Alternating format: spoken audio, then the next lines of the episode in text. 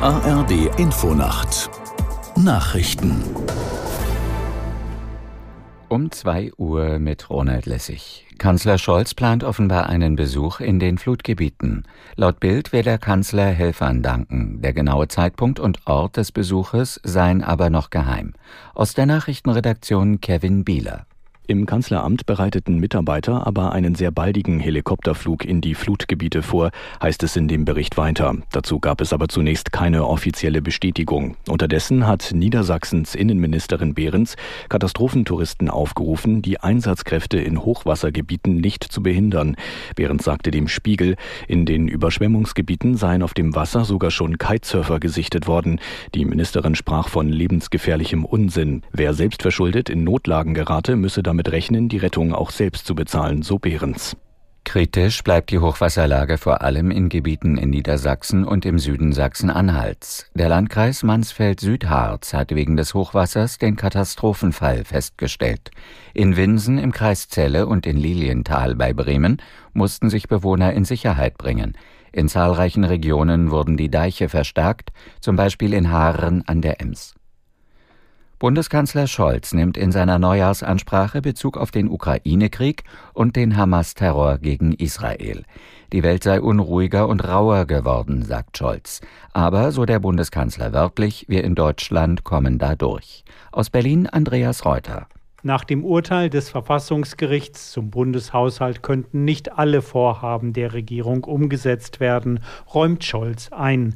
Dennoch gebe es konkrete Entlastungen für die Bürger. Nur indirekt geht Scholz auf die Dissonanzen in seiner Ampelregierung ein. Auf manch laute Debatte hätte er durchaus verzichten können, so der Kanzler. Aber, so wörtlich, ganz ohne Diskussion über den richtigen Weg funktioniert Demokratie nicht nicht. Die Gewerkschaft der Polizei erwartet heute wieder große Herausforderungen für Einsatzkräfte. Der GdP-Vorsitzende Kopelke sagte den Zeitungen der Funke Mediengruppe, die Silvesternacht werde wie in der Vergangenheit eine Belastungsprobe für Polizei, Feuerwehr und Rettungskräfte. In Berlin, Köln und anderen Städten soll ein Großaufgebot der Polizei Krawalle wie im Vorjahr verhindern. Allein in Berlin werden mehr als 4000 Polizistinnen und Polizisten im Einsatz sein. Das waren die Nachrichten. Das Wetter in Deutschland. Im Norden und Westen etwas Regen, sonst verbreitet trocken. Die Tiefstwerte liegen zwischen plus 8 und minus 3 Grad. Tagsüber von Westen Regen, dann Schauerwetter, vereinzelt mit Blitz und Donner. Im Südosten meist trocken bei 5 bis 12 Grad. Die weiteren Aussichten. Am Montag wechselhaftes Schauerwetter bei 4 bis 10 Grad. Am Dienstag von Südwesten her länger anhaltender Regen bis 12 Grad. Es ist 2.03 Uhr. Der Verkehrsservice in der ARD Infonacht. Achtung, Falschfahrer auf der A661 Egelsbach-Bad Homburg.